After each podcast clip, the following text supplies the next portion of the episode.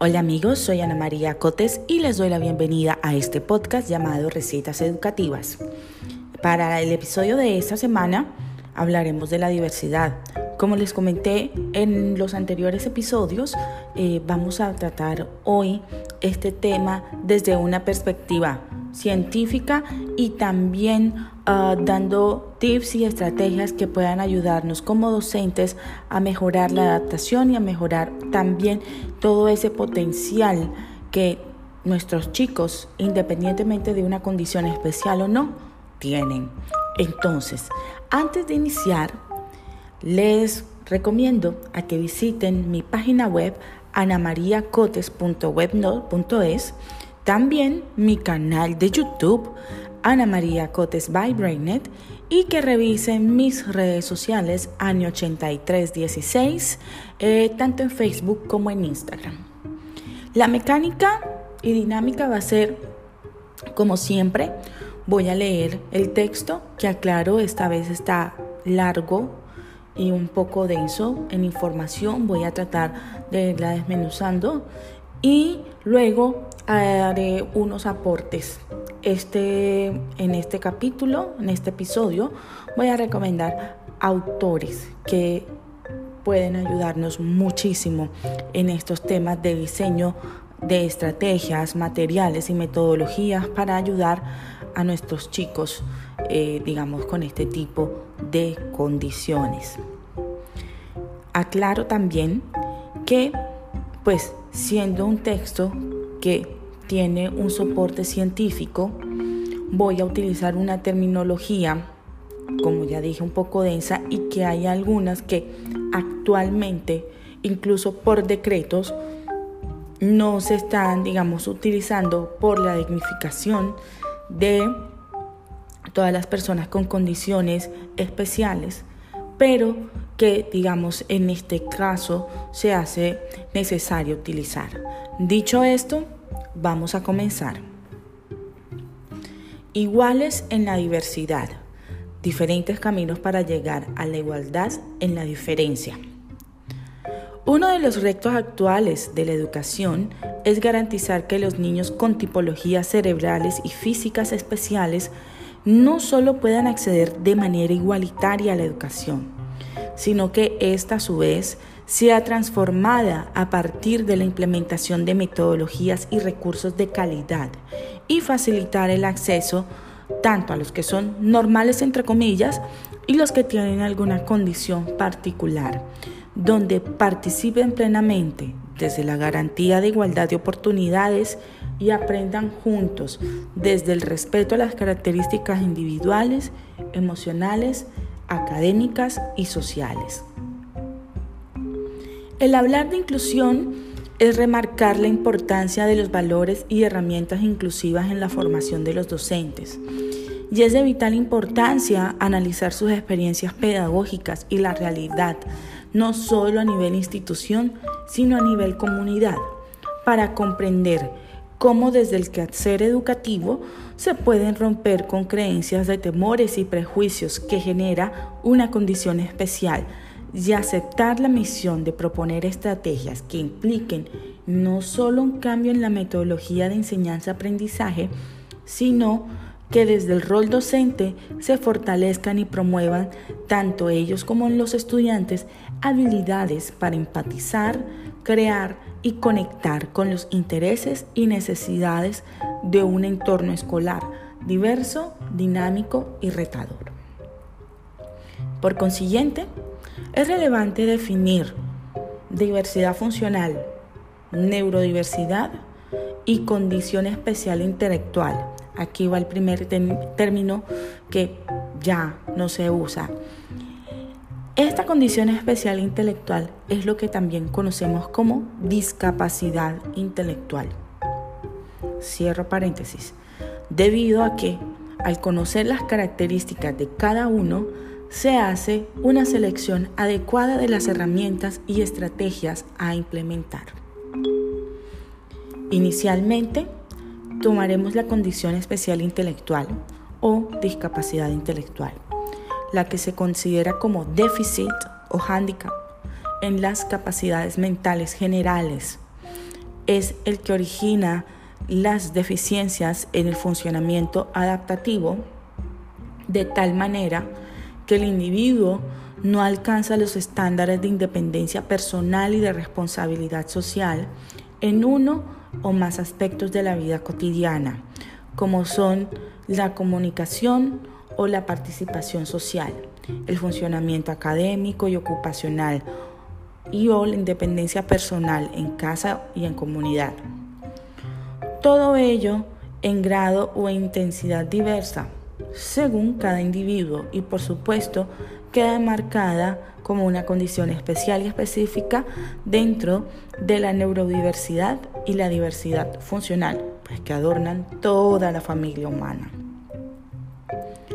Diferentes causas provocan distorsiones en la estructura o en la función, o en ambas dimensiones de distintos núcleos y en áreas corticales del cerebro.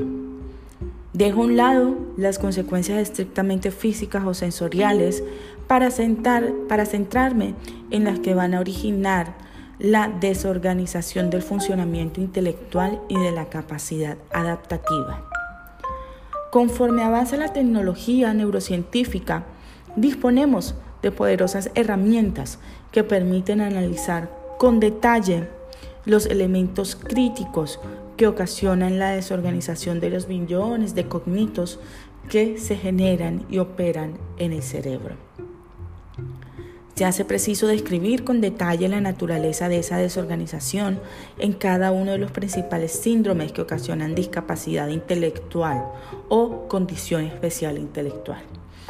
Una enorme tarea que poco a poco va realizando la neurociencia. En esencia, vamos a observar modificaciones, por supuesto, de intensidad variable en la cantidad de neuronas, bien por reducción de su proliferación o por aceleración de su destrucción, la cantidad y longitud de prolongaciones dendríticas, espinas y terminales neuríticos, lo que significa en una disminución de contactos sinápticos y reducción de redes neuronales donde se asientan los cognitos. Un volumen reducido y extensión de núcleos y de áreas corticales y otras veces no hay cambios cuantitativos en las unidades neuronales y sus estructuras pero sí modificaciones en la neuroquímica propia de la neurona y de la transmisión interneuronal. De este modo, cada síndrome tendrá su peculiar patología, que es detectable y objetivada mediante los instrumentos propios de la neurociencia, tanto biológica como psicológica, y que habrá de explicar sus consecuencias reflejadas en su funcionamiento intelectual, su conducta adaptativa, los sitios cerebrales más afectados, las consecuencias neuropsicológicas, los fenotipos físicos y conductuales y por supuesto la variabilidad interindividual. Diversidad funcional. Actualmente, este ha sido llevado a un contexto social, el cual lo conceptualiza como un término alternativo a discapacidad. Aquí voy a hacer un paréntesis.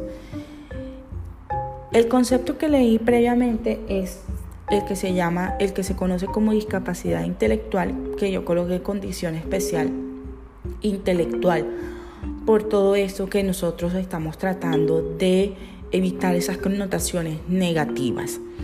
El término de diversidad funcional ha venido a, digamos, a reemplazar ese término.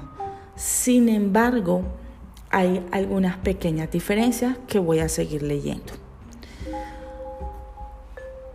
Con el objetivo de eliminar las connotaciones negativas, como se los dije anteriormente, de palabras como minusvalía, incapacidad o invalidez.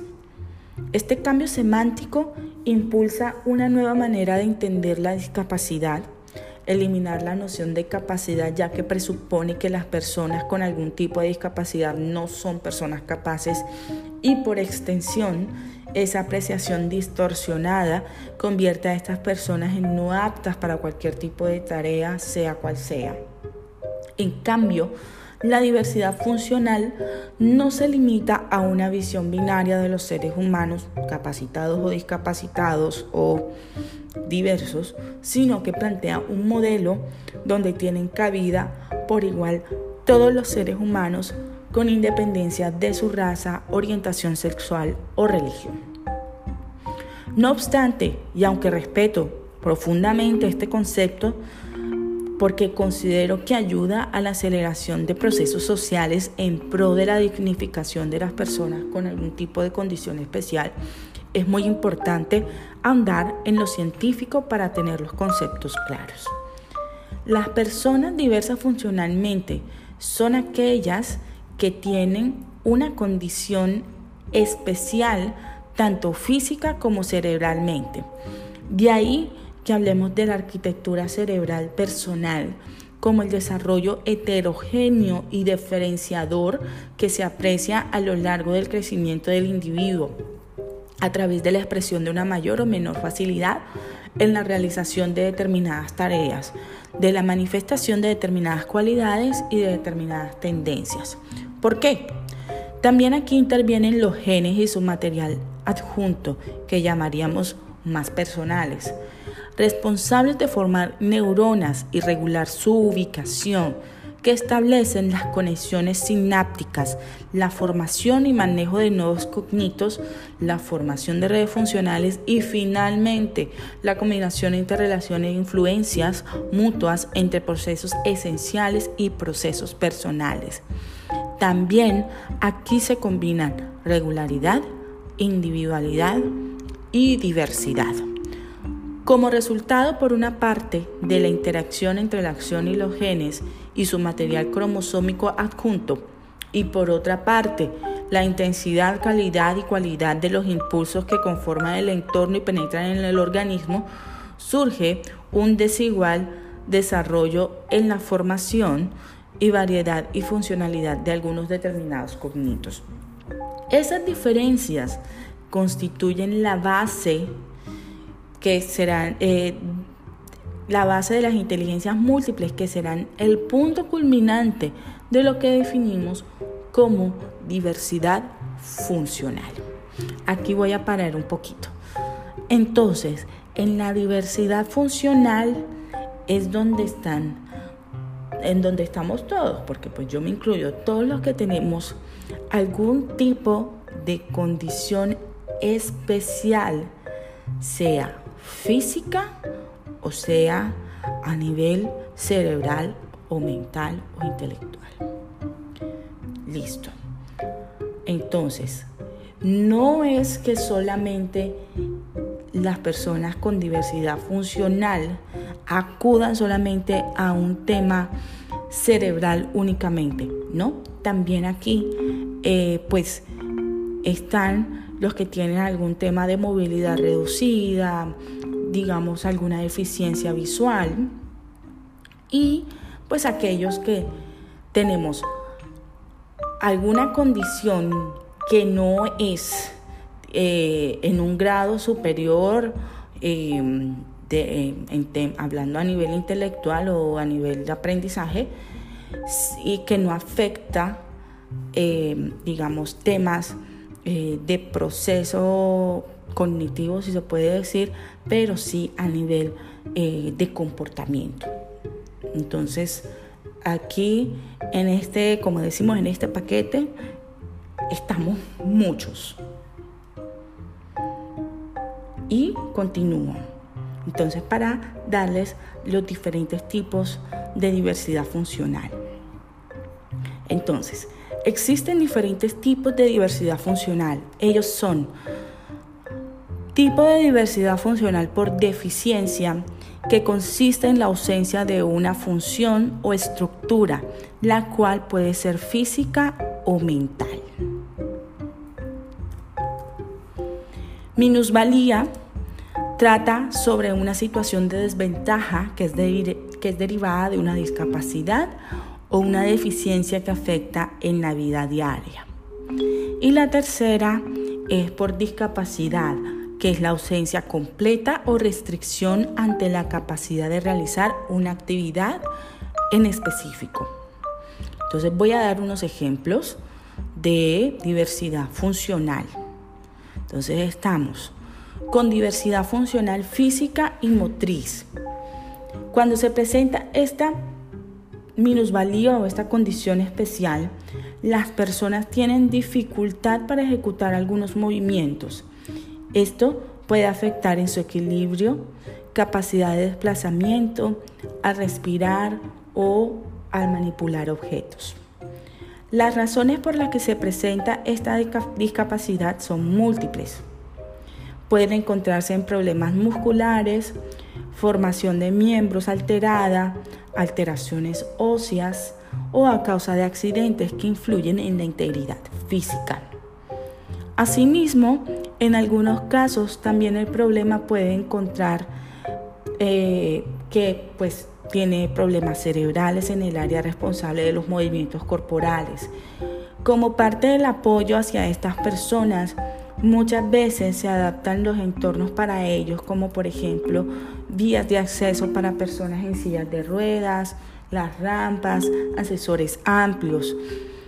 Algunos ejemplos de las enfermedades que pueden provocar este tipo eh, de condición son lesiones en la médula, acondroplasia, espina bífida, distonía muscular, enfermedad de Parkinson, esclerosis múltiple, parálisis cerebral. Vamos con el segundo ejemplo, que es la diversidad funcional en el aprendizaje y comportamiento. Quiero aclarar que este es un apartado de la diversidad funcional intelectual. Entonces, pero yo por ser docente eh, trabajé en esta. Diversidad funcional en el aprendizaje y comportamiento. La diversidad funcional en el aprendizaje es una condición de procesamiento de base neurológica.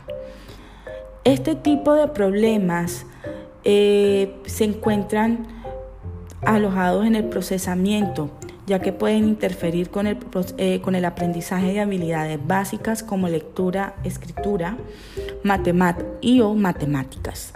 También pueden interferir con habilidades de nivel superior como organización, planificación del tiempo, razonamiento abstracto, memoria y atención a largo o corto plazo.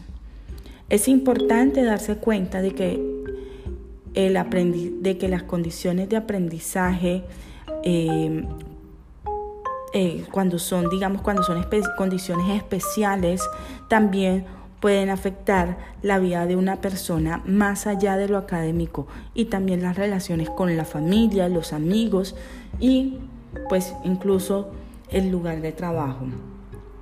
Con respecto a la diversidad de comportamiento, esta se refiere a la dificultad en las interacciones sociales o la comunicación.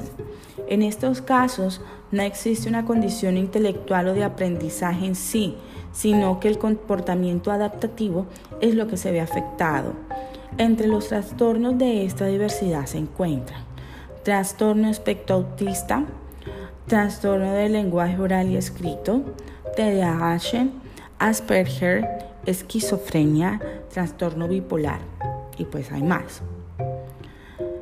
Nos vamos a la diversidad funcional auditiva. Este término es genérico y suele, se suele usar para englobar las personas que han sufrido la pérdida de la audición en algún grado. No siempre debe ser grave como el caso de una sordera o cofosis, sino que también puede ser de menor gravedad como en los casos de la hipoacusia. Además, no siempre involucra los dos órganos auditivos, pudiendo ser unilateral o bilateral de acuerdo con la cantidad de oídos afectados. Esta discapacidad se diagnostica mediante un proceso llamado audiometría, una técnica que mide la agudeza auditiva. Entre las diferentes causas de las deficiencias auditivas se encuentra la sordera hereditaria y enfermedades como la rubiola materna. Puede ser especialmente perjudicial para la calidad de vida si la persona lo adquiere antes de aprender el lenguaje, dificultando la capacidad de la persona para comunicarse oralmente. Con respecto a cómo se facilita la vida de estas personas, es común el uso del lenguaje de señas y apoyos visuales y prótesis auditivas. Aquí también voy a hacer un paréntesis Como les dije, voy a ir parando poco a poco porque considero que pues es bastante denso. Y aquí en esta diversidad funcional auditiva especialmente, el llamado es para que también vayamos incorporando poco a poco el lenguaje de señas dentro de nuestra cotidianidad y también en nuestra, eh, nuestra vida escolar. Eh, darnos el permiso, no solo el permiso, eh, es casi que mandatorio para nosotros los docentes aprender este lenguaje de señas. Hace algunos años eh, estuve eh, de consultora educativa en una editorial y todas sus series venían con lenguaje de señas y con estrategias para los docentes para que la pudieran implementar en aula. Y estoy hablando de libros de inglés, porque pues como ustedes saben, eh, yo soy licenciada en idiomas extranjeros. Entonces, digamos que tengo un fuerte eh, en, esta parte de, la enseñanza, no en la enseñanza de inglés, de, de idiomas como idioma extranjero. Entonces, era consultora de esta editorial, no voy a decir el nombre, pero puedo decir que es la única editorial que conozco hasta el momento que tiene este plus que me parece magnífico. ¿sí? Maneja el lenguaje de señas, todos sus videos, todos sus programas, los libros, todo vienen también con lenguaje de señas. Dicho esto, continúo con la cuarta diversidad, que es la diversidad funcional multisensorial. El último tipo de diversidad funcional comprende los problemas visuales y auditivos en conjunto, es decir, se refiere a las personas denominadas como sordociegas. Es importante aclarar que la sordoceguera se presenta en diferentes grados, por lo que la discapacidad puede ser simplemente parcial en cualquiera de los dos problemas. Su origen puede encontrarse en el nacimiento después de algunos años de desarrollo. Dependiendo de la causa, se clasifica como sordoceguera adquirida o congénita.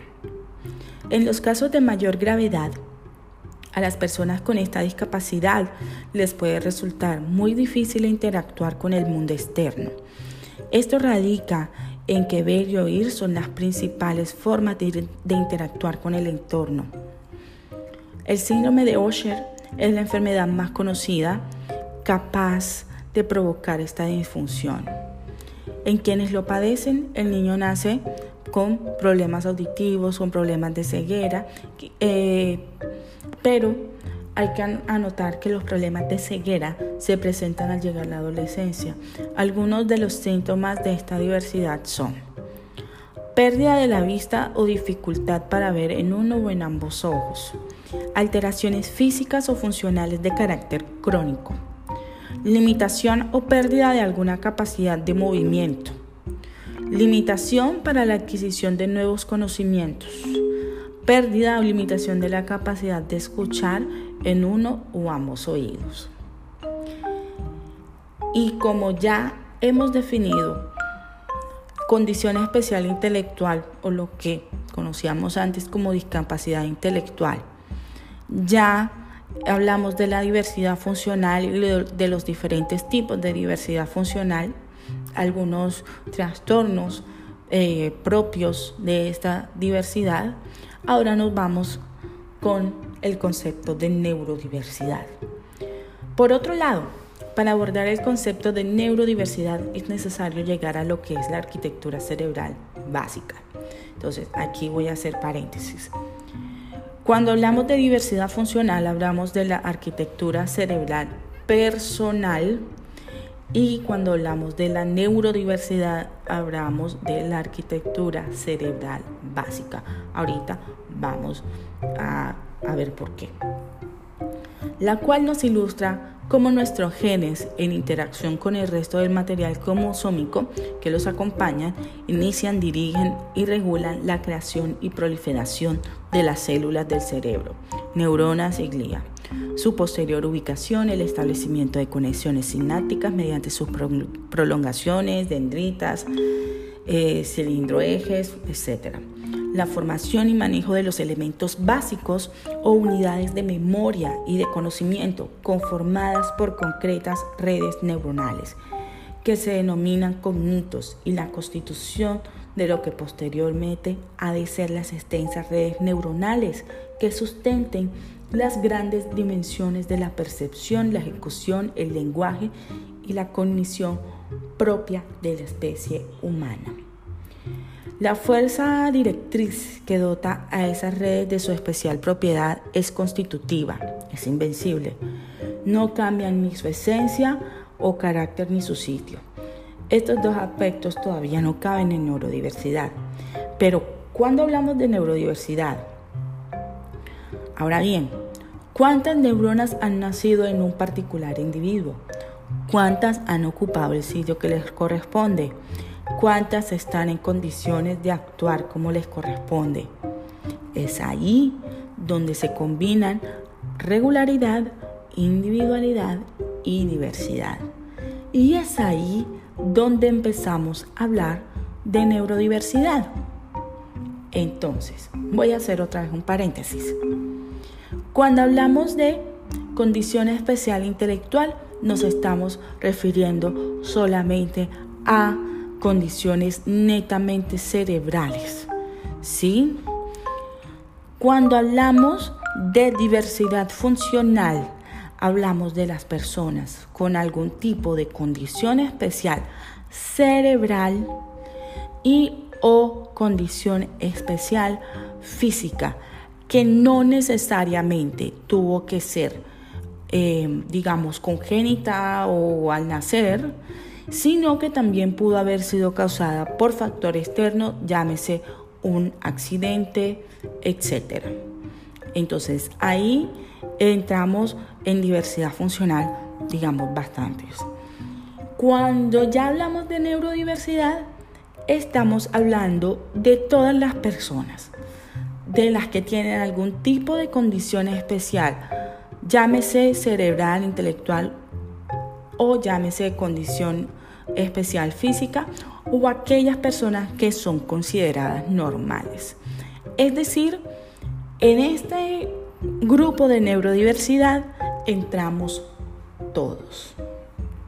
Entonces, continúo. Y ahí de nuevo nos preguntamos, ¿cuánta capacidad tienen las neuronas de cada individuo para desarrollar sus prolongaciones, establecer sus contactos y formar redes neurofuncionantes en respuesta a los estímulos que reciben.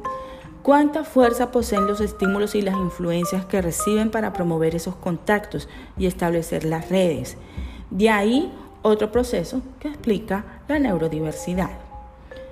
Teniendo en cuenta que los grandes centros y áreas cerebrales mantienen su sitio y su función predeterminada, la, corteza prefrontal sigue en su sitio para ejercer su función característica. Los núcleos del lenguaje permanecen en su lugar. ¿Qué es lo que cambia de un individuo a otro? La fuerza con que actúan, la intensidad con que trabajan, la capacidad de desarrollarse más y más, la riqueza de las relaciones que establecen con otros centros, la habilidad para crear cognitos por un lado y para relacionarse con otros cognitos ya establecidos. He ahí otra fuente de neurodiversidad. Es decir, la neurodiversidad es el universo en el cual todos y absolutamente todos los seres humanos estamos inmersos. La teoría de las inteligencias múltiples de Howard Gardner, así como la mentalidad de crecimiento de Carol Dweck y las teorías de Antonio Damasio sobre la importancia de la educación física y el arte en los procesos de aprendizaje y adaptación son cruciales en el diseño y desarrollo de estrategias de enseñanza-aprendizaje adecuadas, independientemente de la condición que tenga el estudiante obviamente con un acompañamiento profesional de psiquiatría, terapistas ocupacionales, médicos y neuropsicólogos. Aquí quiero ser muy clara. Siempre, siempre, siempre para eh, trabajar, em, digamos, eh, con personas, con chicos, con estudiantes que tienen algún tipo de diversidad funcional, es crucial crucial que nosotros estemos trabajando en conjunto con los especialistas, llámese psiquiatra, terapista ocupacional, médico, neuropsicólogo, neurólogo, la familia, los docentes y la comunidad educativa. Eh, el proceso de acompañamiento es imprescindible y es vital para el progreso de, estas, eh, de estos chicos, ¿no? Howard Gardner en 1983 desarrolló la teoría de las inteligencias múltiples y se basa en la idea de que no existe una única inteligencia, sino que ésta tiene múltiples facetas que deben ser cultivadas en el aula. Así, el autor identifica ocho tipos de inteligencias diferentes. Lingüística, lógico-matemática, visual-espacial, musical, cinético corporal o kinestésico corporal, interpersonal, intrapersonal y naturalista. Todas importantes y necesarias para la vida y presentes en todas las personas, aunque combinadas de una manera única en cada individuo. Esta combinación de inteligencias es lo que él llama un perfil intelectual y nos lleva a asumir que todos somos diferentes y que por lo tanto no todos aprendemos de la misma manera. Para dar respuesta a esta diversidad intelectual, apuesta por una escuela centrada en el individuo, que tenga las características individuales de los estudiantes y que se preocupe que todos aprendan de manera significativa, ofreciéndonos un modelo abierto y flexible que permite su adaptación a cualquier realidad educativa. De hecho, se aplica en numerosos centros educativos de alrededor del mundo, consiguiendo resultados muy positivos. Y aunque la teoría de las inteligencias múltiples ha recibido críticas por parte de científicos, psicólogos y demás por referirse a los talentos como inteligencias, para Garner, inteligencia y talento no tienen alguna diferencia. Pero a lo que voy, que es verdaderamente relevante, es que esta teoría en sí misma es inclusiva ya que ayuda a explorar las diferentes formas de aprendizaje y cómo aprende el cerebro para poder implementar esas estrategias tan necesarias para los procesos de aprendizaje, valga la redundancia. Thomas Armstrong, en su libro El poder de la neurodiversidad, que lo recomendé en uno de los capítulos anteriores, creo que en el capítulo anterior, aborda Siete trastornos, los cuales relaciona con diferentes inteligencias o talentos enmarcados por Garner en su teoría, y de esta manera buscar diferentes formas de potenciar los dones que todos, que todos tenemos, pero en este caso muy particular vamos a hablar de las personas o de los chicos que tienen algún tipo de diversidad funcional. Los trastornos están relacionados así. El espectro autista está relacionado con la inteligencia visual espacial, la cual alude a la capacidad de recordar lugares, dibujar recordando detalles e imaginar perspectivas diferentes. Esta inteligencia desarrollada a niveles superiores por artistas, pintores y escultores. Entonces, aquí vemos que, por ejemplo, una de las características de los chicos y chicas con espectro autista es que pueden eh, desarrollar esta inteligencia o digamos que tienen una tendencia hacia el desarrollo de esta inteligencia. ¿Cuál es la clave? Desarrollar estrategias propias de esta inteligencia, de la inteligencia visual espacial, para que eh, pues ellos eh, puedan ir desarrollando esos, ese talento, digamos, que poseen de manera natural. Entonces, ¿qué, ¿Qué actividades se pueden trabajar? Se pueden trabajar dibujos, se puede trabajar también, por ejemplo, digamos cuando están pequeños, rompecabezas, todas este tipo de actividades, em, escultura, todo esto los va a ayudar enormemente, eh, digamos, a desarrollarse y a encontrar una manera en la que ellos también puedan aprender que puedan ser funcionales, ¿no? Nos vamos con el TDAH. Se relaciona con la inteligencia kinestésica corporal. la cual se desarrolla con actividades deportivas, tocar objetos, hacer representaciones con el cuerpo. Esta inteligencia es predominante en deportistas, actores y bailarines. Encontrarán que las personas que tienen TDAH en sí mismas pues son hiperactivas, el trastorno de déficit de atención con hiperactividad. Entonces, es esencial que para ellos eh, se encuentren actividades que les requiera un ejercicio físico. Ellos siempre van a estar em, eh, muy pendientes de encontrar algo nuevo.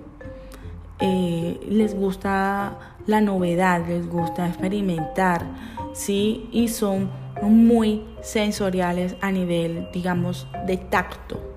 Entonces actividades como el baile, los deportes, les va muy, muy bien. Los ayuda también a disminuir esos niveles eh, de ansiedad y puede relajarlos, ¿no? Vamos con la dislexia. Al igual que el espectro autista, se relaciona con la inteligencia visual espacial. De ahí la importancia de promover lectura de imágenes, seguimiento de patrones y la construcción de esquemas para potenciar la comprensión lectora. Lo digo yo porque yo soy disléxica y esto fue una de las terapias, y me acuerdo, yo tenía como seis años, que eh, pues me hicieron y yo aprendo, digamos, haciendo esquemas o por ejemplo, y lo digo por mí, eh, les decía en, la, en el capítulo anterior también, yo necesito tener todo muy ordenado. Cuando yo, digamos, escribo mis cuadernos, mis planaciones eh, de clases son muy, muy esquemáticas. Si no tienen un esquema, si no siguen una pauta, créanme que yo puedo desorganizarme un poco. Ya igual pues yo le doy manejo y pues yo soy consciente de lo que eh, de, la dislexia y, la manejo. Pero eso fue algo que a mí me ayudaron cuando estaba pequeña y que pues a través del tiempo yo he venido, digamos, eh, manejando y mejorando para yo volverme funcional y pues ahora siendo testimonio de eso y contándoles un poco. Entonces sí, es muy importante manejar la lectura de imágenes, eh, por ejemplo, con flashcards, con imágenes grandes eh, y por ejemplo ya eh, en la vida escolar un poco más grandecitos y ya pues adultos y eso por ejemplo el trabajar con em, cuadros sinópticos, infografías, digamos, potenciar esa parte les va a ayudar muchísimo, ¿no? Entonces ahora nos vamos con trastornos del ánimo. Eh, se relacionan varias inteligencias como la lingüística, la musical, la kinestésica corporal e incluso la intrapersonal. Debido a las características comportamentales de las personas con trastorno de ánimo, estas suelen tener talentos artísticos para la música, el baile, pintura e incluso la poesía, ya que todas estas artes las utilizan como reflexión y medio para expresar sus emociones. ¿Sí? Las personas que tienen trastornos del ánimo, llámense depresión o otras, eh, les vienen muy bien, por ejemplo, ejercicios como escribir diarios, pintar, pintar, digamos, hacer dibujos sobre sus emociones o incluso componer una poesía, ¿Por qué? Porque es el, por lo general son muy tímidos, pero a partir de, de estos medios ellos se sienten más confiados para expresar sus emociones. Nos vamos con la ansiedad. A personas con trastorno de ansiedad se les relaciona con dos tipos de inteligencia. Para un mejor manejo de ella tenemos la lógico-matemática y la naturalista.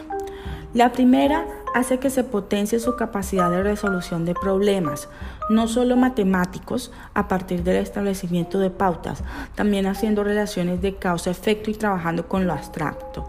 Esto genera más confianza a la hora de desenvolverse en diferentes ámbitos de la vida cotidiana y por ende disminuye los niveles de ansiedad. Por otro lado se encuentra la inteligencia naturalista, que se identifica principalmente por la convivencia y el conocimiento de la naturaleza. A personas con este tipo de condición les ayuda a mejorar los niveles de relajación, explorar diferentes medios de supervivencia en armonía con la naturaleza. Y sí, actividades al aire libre que requieran una armonía y una convivencia pues con la naturaleza, con animales, con árboles, ayuda a disminuir los niveles de ansiedad. Porque eh, al estar en, en, en ese tipo de espacios sin alguna presión, ellos pueden, digamos, hacer sus actividades de manera mucho más tranquila.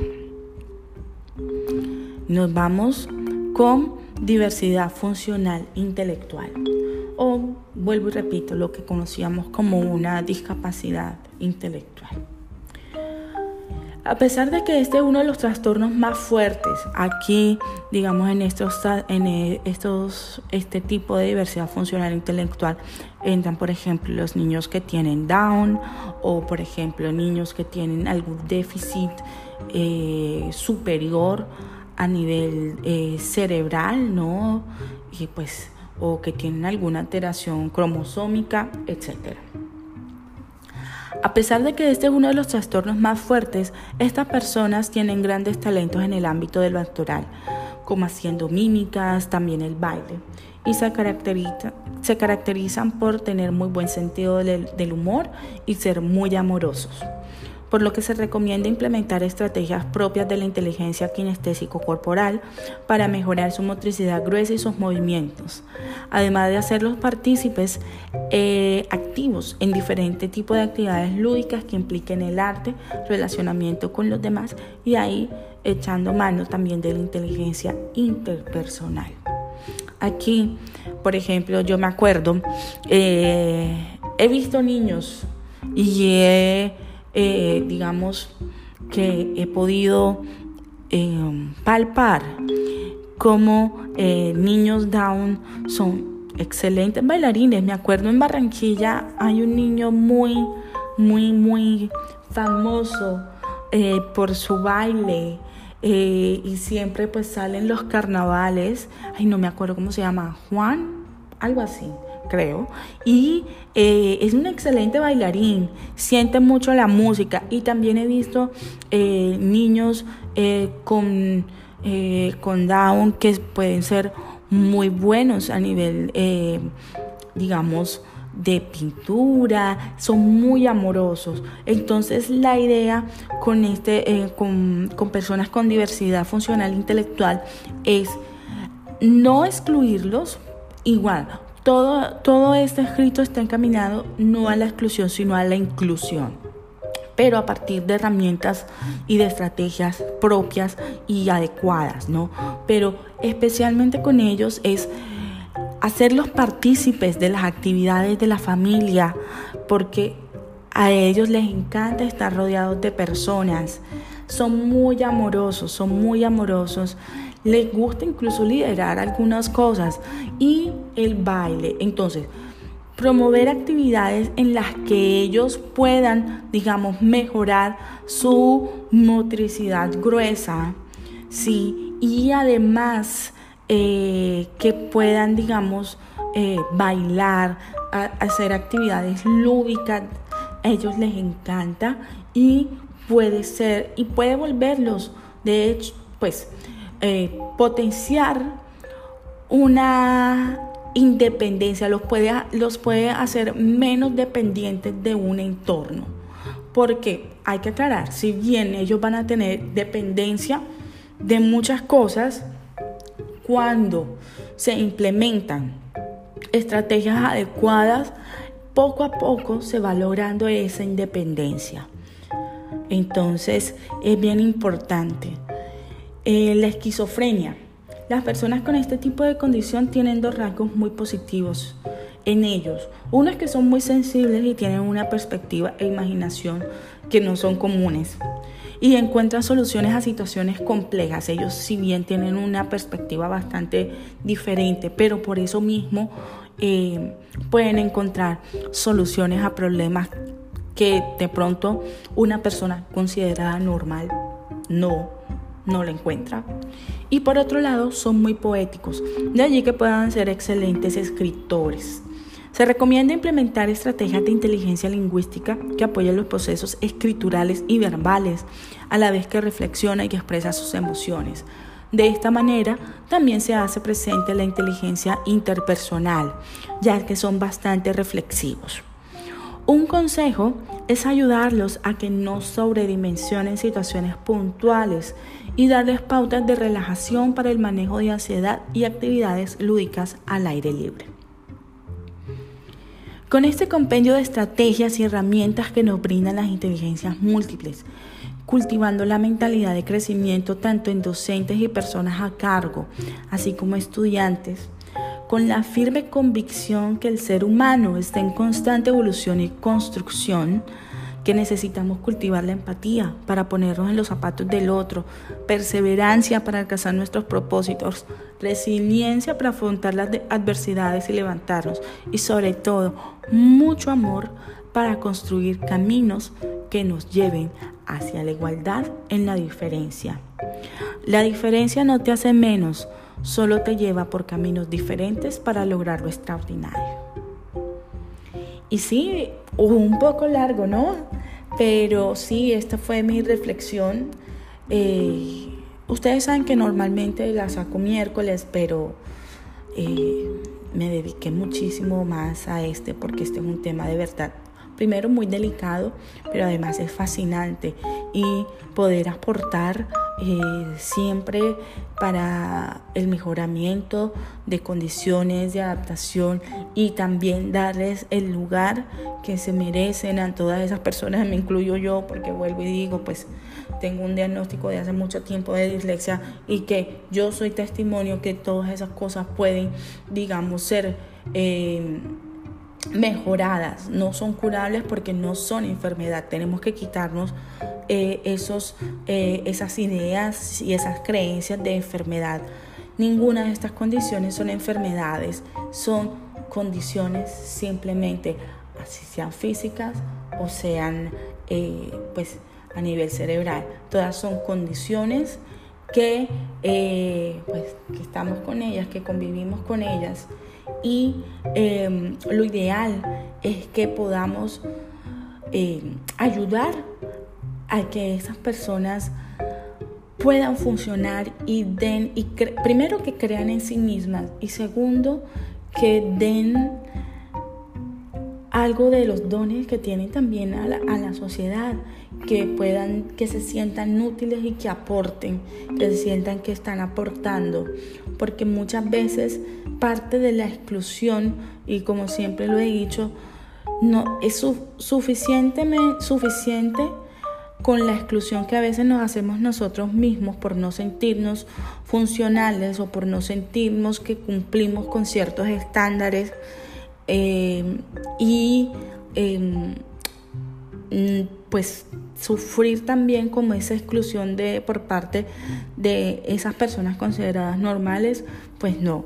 Entonces, eh, abrazar, abrazar esa diferencia, hacerla parte de nuestra vida, hacerla parte de nosotros, cobijarnos y saber que todos en esencia somos iguales, en derechos y todo. Que lo que nos hace diferentes nos hace construir un camino hacia la igualdad en derechos, hacia la igualdad, sobre todo en amor. Una igualdad eh, que nos ayude también a, a transformar y a mejorar una sociedad. Entonces, este fue mi escrito de hoy, que pues como saben eso está en mi blog y también queda registrado acá en este podcast mis recomendaciones de autores, eh, Thomas Armstrong, Antonio Damasio, Carol Dweck. Revisen las obras de cada uno de ellos. Especialmente recomiendo a Antonio Damasio para que revisen em, bibliografía de él que habla sobre la lúdica, el arte y cómo él concibe la mente. Es súper, súper eh, interesante. Entonces, Eh, culmino este podcast no sin antes invitarlos otra vez a que revisen mis redes sociales, Ani8316, tanto en Instagram como en Facebook. También a que vayan a mi canal de YouTube, Ana María Cotes by Brainet, y que revisen mi página web, anamariacotes.webnote.es. Un abrazo para todos.